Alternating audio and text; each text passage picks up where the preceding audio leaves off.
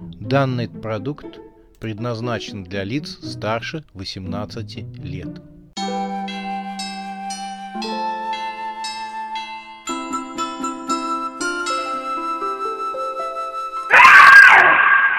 Пощекочи, нервишки.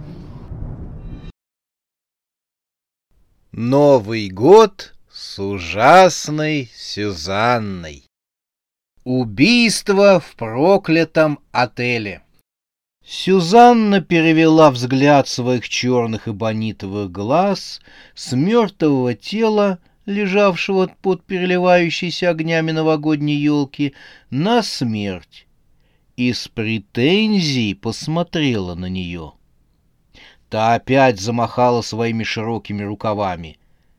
«Это не я! Честное слово, не я!» — стала оправдываться смерть. Она даже подняла вверх свою левую руку и поклялась. «Клянусь всеми сухими черепками кладбищенских угодий, что это не я». Сюзанна хмыкнула и оттолкнула от себя смерть. Та с размаху плюхнулась в кресло. Эльза восторженно обвела окружающих взглядом. «Вот это Новый год!» — довольно сказала она. А я, дура, еще ехать не хотела. «Что будет с отелем? Что будет с нашим отелем?» — стонала Оксана. «И это в первый день открытия». Остальные присутствующие молчали. Только Ляма, чувствовавший, что в этот момент необходимо сказать нечто значимое и нетленное, простер руки к мертвому сердцу «Что скажет княгиня Марья Алексеевна?» — трагически произнес он. «Чего скажет? Кто?» — переспросил его Бизон. Нулям отмахнулся. «Не обращай внимания, дружище, это из классики, а она всегда актуальна». «Актуально из классики — это что делать и кто виноват». Все согласились с такой постановкой проблемы. Бодрый голосок прозвучал в гостиной. «Вы спрашиваете, что делать?» По дубовой лестнице спускалась белка. Она легко помахивала своим пушистым хвостом. «И кто виноват?» «Вот это костюм!» — удивился пастор, который первый раз увидел странную постоялицу отеля. «Там, наверное, киберсистема стоит», — прошептал граф. «Нейросеть с карданным валом, а управляется с приложения из мобильника». Белка встала перед елкой. «Спасти ваше положение можно только лишь если мы раскроем это загадочное убийство. Только если мы найдем преступника». Она улыбнулась, показав свои неправильно растущие в разные стороны зубы. Белка вдруг выудила неизвестно откуда охотничье кэппи с двумя козырьками — Точь-в-точь такое изображали на голове Шерлока Холмса. И раскрыть это преступление может только один человек, провозгласила она. Белка стала сумасшедше вращать своими косыми глазами. При этом она торжественно вознесла над своей головой шапку знаменитого сыщика со словами «Только я могу раскрыть самое запутанное преступление» она торжественно стала опускать Кэппи себе на голову. Когда Кэппи было выдружено между ее ушками с милыми кисточками, белка вскрикнула. «Это работа для белки-детектива!» За спиной белки эффектно бахнула хлопушка, которую белка дернула за веревочку. «Впечатляет!» — оценил самопрезентацию белки Ляма. Однако представление не прошло даром для белки. Запахло паленым. «Ой, мой хвостик! Мой хвостик!» — заорала белка-детектив и бросилась сбивать пламя со своего шикарного хвоста. Оксана выглядела невпечатленной. «И что, это все?» — сказала она. Белка отчаянно дула на свой хвост.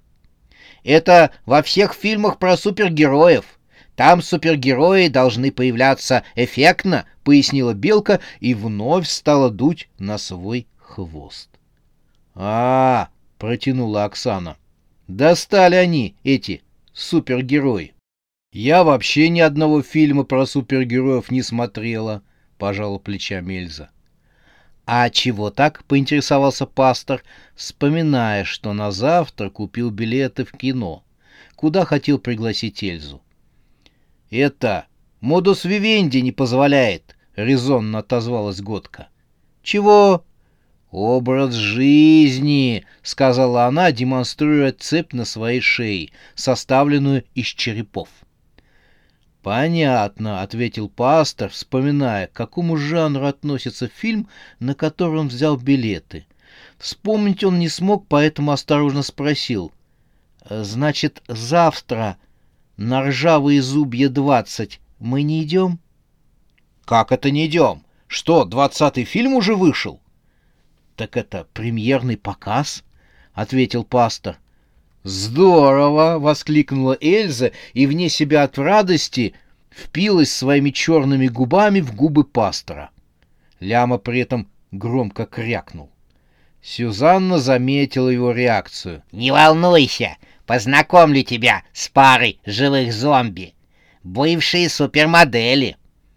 «Спасибо», — уныло ответил Ляма.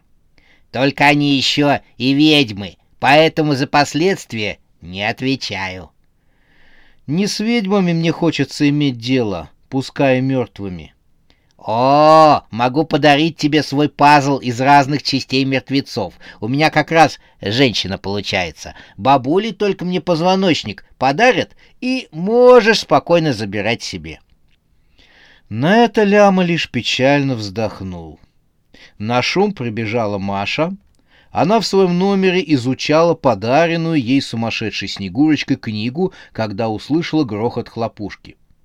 «Что у вас произошло?» — спросила девушка, спускаясь с лестницы. «У вас что, взрыв? Кого-то убили?» Про убийство она сказала, конечно же, в шутку. Но спустившись в гостиную, Маша увидела неподвижное тело, лежавшее под праздничной елкой. «Ах, Тёма!» — воскликнула молодая женщина. «А, а где Тёма? Артём, ты где?» Молодой человек был найден лежащим за диваном. Он был в полуобморочном состоянии. Супруга стала приводить его в чувство, колотя ладошкой по щекам. Только когда Артем издал стон и приоткрыл глаза, Маша облегченно вздохнула. «Тёма!» — повалилась на него жена. Белка была холодна. «Спокойно, гражданочка! А ну-ка, в сторону, сейчас разберемся!» — сказала Белка. Она лихо заломила свою детективное кэппи и строго спросила приходящего в себя молодого человека. «Убийца, это ты?» Она картинно ткнула пальчиком в грудь Артема, отчего молодой человек задрожал. Язык у него от ужаса стал заплетаться. «А-ва-ва-ва-ва!» — пролепетал он. «Ага, сознаешься!» — воскликнула белка-детектив. Она приблизила свою мордашку к лицу Артема и, подмигнув, доверительно прошептала. «За что ты его, а? Он чего, спал с твоей женой, да?» Но молодой человек затрясся и стонал. «А-ва-ва-ва-ва-ва-ва!» Маша решительно оттолкнула белку от своего мужа. «Прекратите сейчас же!» — воскликнула она, обнимая Артема. «Вы же видите, мой муж болен. У него патологическая боязнь всего на свете. Он просто в шоке, а вы его добиваете». «Болен, говорите?» — проговорила белка. Она на секунду задумалась, но потом ее лицо просияло. «Значит, убийца — это ты!» и белка ткнула лапкой в Машу. «Что вы такое говорите?» — произнесла девушка. От изумления Маша выпустила из рук голову Артема, и тот стукнулся затылком об пол. Но Белка продолжала дальше. «Вы убили его из-за того, что спали с ним. Давно у тебя связь с этим типом?» «Верно, ты в отель приехала, чтобы встретиться со своим любовником, но когда ваш муж застал вас в объятиях любовника под новогодней елкой, вам пришлось избавиться от своего мужа, чтобы наслаждаться порочной страстью с любовником». Граф кашлянул.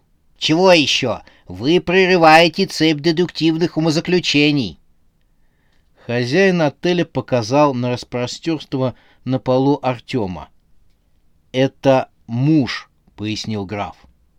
«Точно», — подтвердила Оксана. «Да?» Белка опять задумалась. «Ничего. Но, как видите, я вью паутину вокруг преступника, и он скоро в нее попадет». Белка опять просияла. «Ага. Значит, вы предавались преступной связи со своим мужем под новогодней елкой, когда вас там застукал любовник, и вам двоим ничего не оставалось, как убить его». Белка удовлетворенно потерла лапки. Так что, господа преступнички, расстрел вам светит. Расстрел. Маша выпучила глаза. «Что вы такое несете?» — проговорила она. «Как вы смеете такое говорить?» «Неубедительная версия», — мрачным тоном поддержала Машу Эльза. Белка сморщила свою мордочку. «А жаль. Так ведь ладненько получалось. Хорошо, Пойдем от противного. Может, тогда она убила любовника из-за того, что она не хотела спать с мужем, то есть я хотела сказать, что не хотела спать с любовником, или из-за того, что муж не хотел спать с нею, черт, я уже запуталась, кто не хотел с кем спать.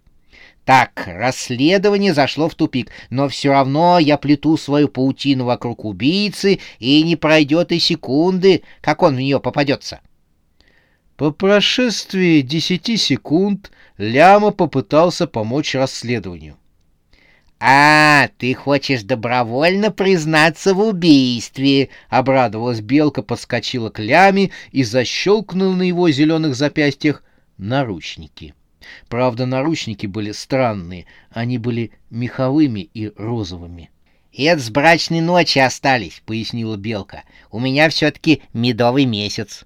Э, «Поздравляю вас!» — не смогла удержаться Оксана, и при этом она выразительно посмотрела на графа. «Видишь, как люди-то серьезно относятся к предложению?» «Сказал тебе, что сразу после Нового года», — фыркнул граф. «Сейчас нам нужно убийство пережить». Белка пожала руки Лями и торжественно так произнесла. «Нарекаю вас мужем и женой... Ой, тьфу, ты с этим замужеством совсем запуталась, но, честно скажу, процесс приятный. Белка собралась и грозно провозгласила. «Именем правосудия арестованы по обвинению в убийстве...» э Тут Белка запнулась. Она бросила взгляд на мертвое тело и в недоумении спросила у Лямы. «Так, а кого ты убил? Как его зовут-то?» Ляма смущенно улыбнулся — я и хотел сказать, что прежде чем кого-то обвинить, нужно бы вначале выяснить личность убитого. Хм, Белка приложила свой пальчик к подбородку и задумалась. «Ага, то есть ты не собирался признаваться в убийстве?» «Нет, конечно». «Жаль. Может, все-таки передумаешь?»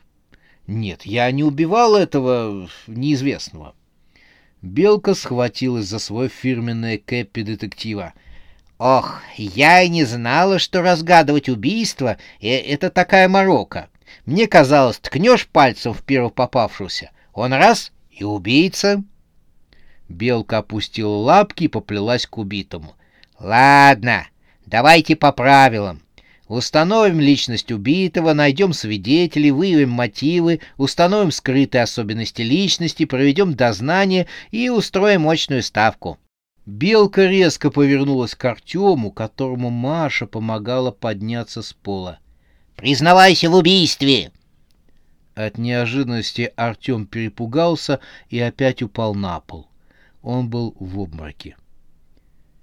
«Ты чё творишь, ушастая?» — заорала на Белку Маша.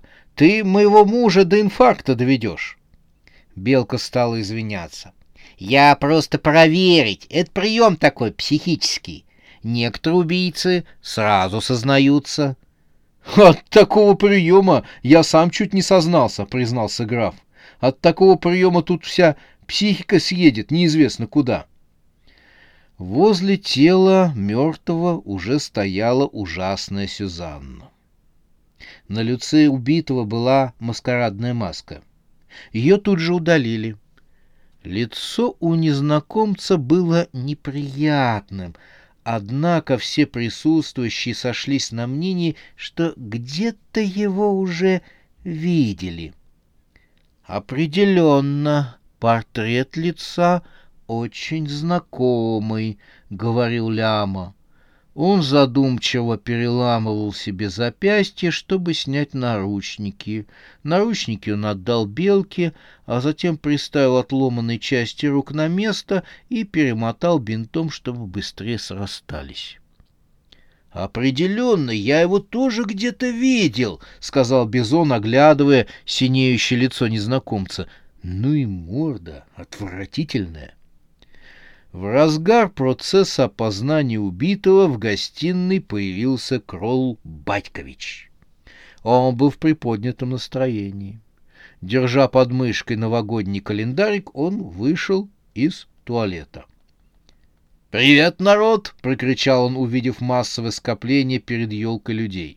«Досрочная раздача подарков? Что дают? Мне тоже полкило. За мной не занимать, забираю все и сразу оптом».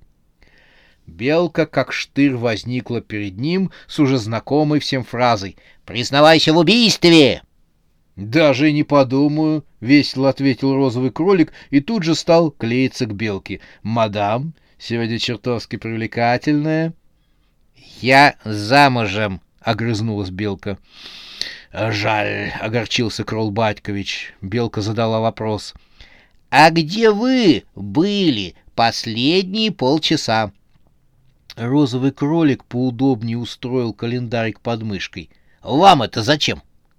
«Совершено убийство, и твой пушистый хвостик, видимо, запачкан». «Я не заметил. Бизон, правда грязный хвост?»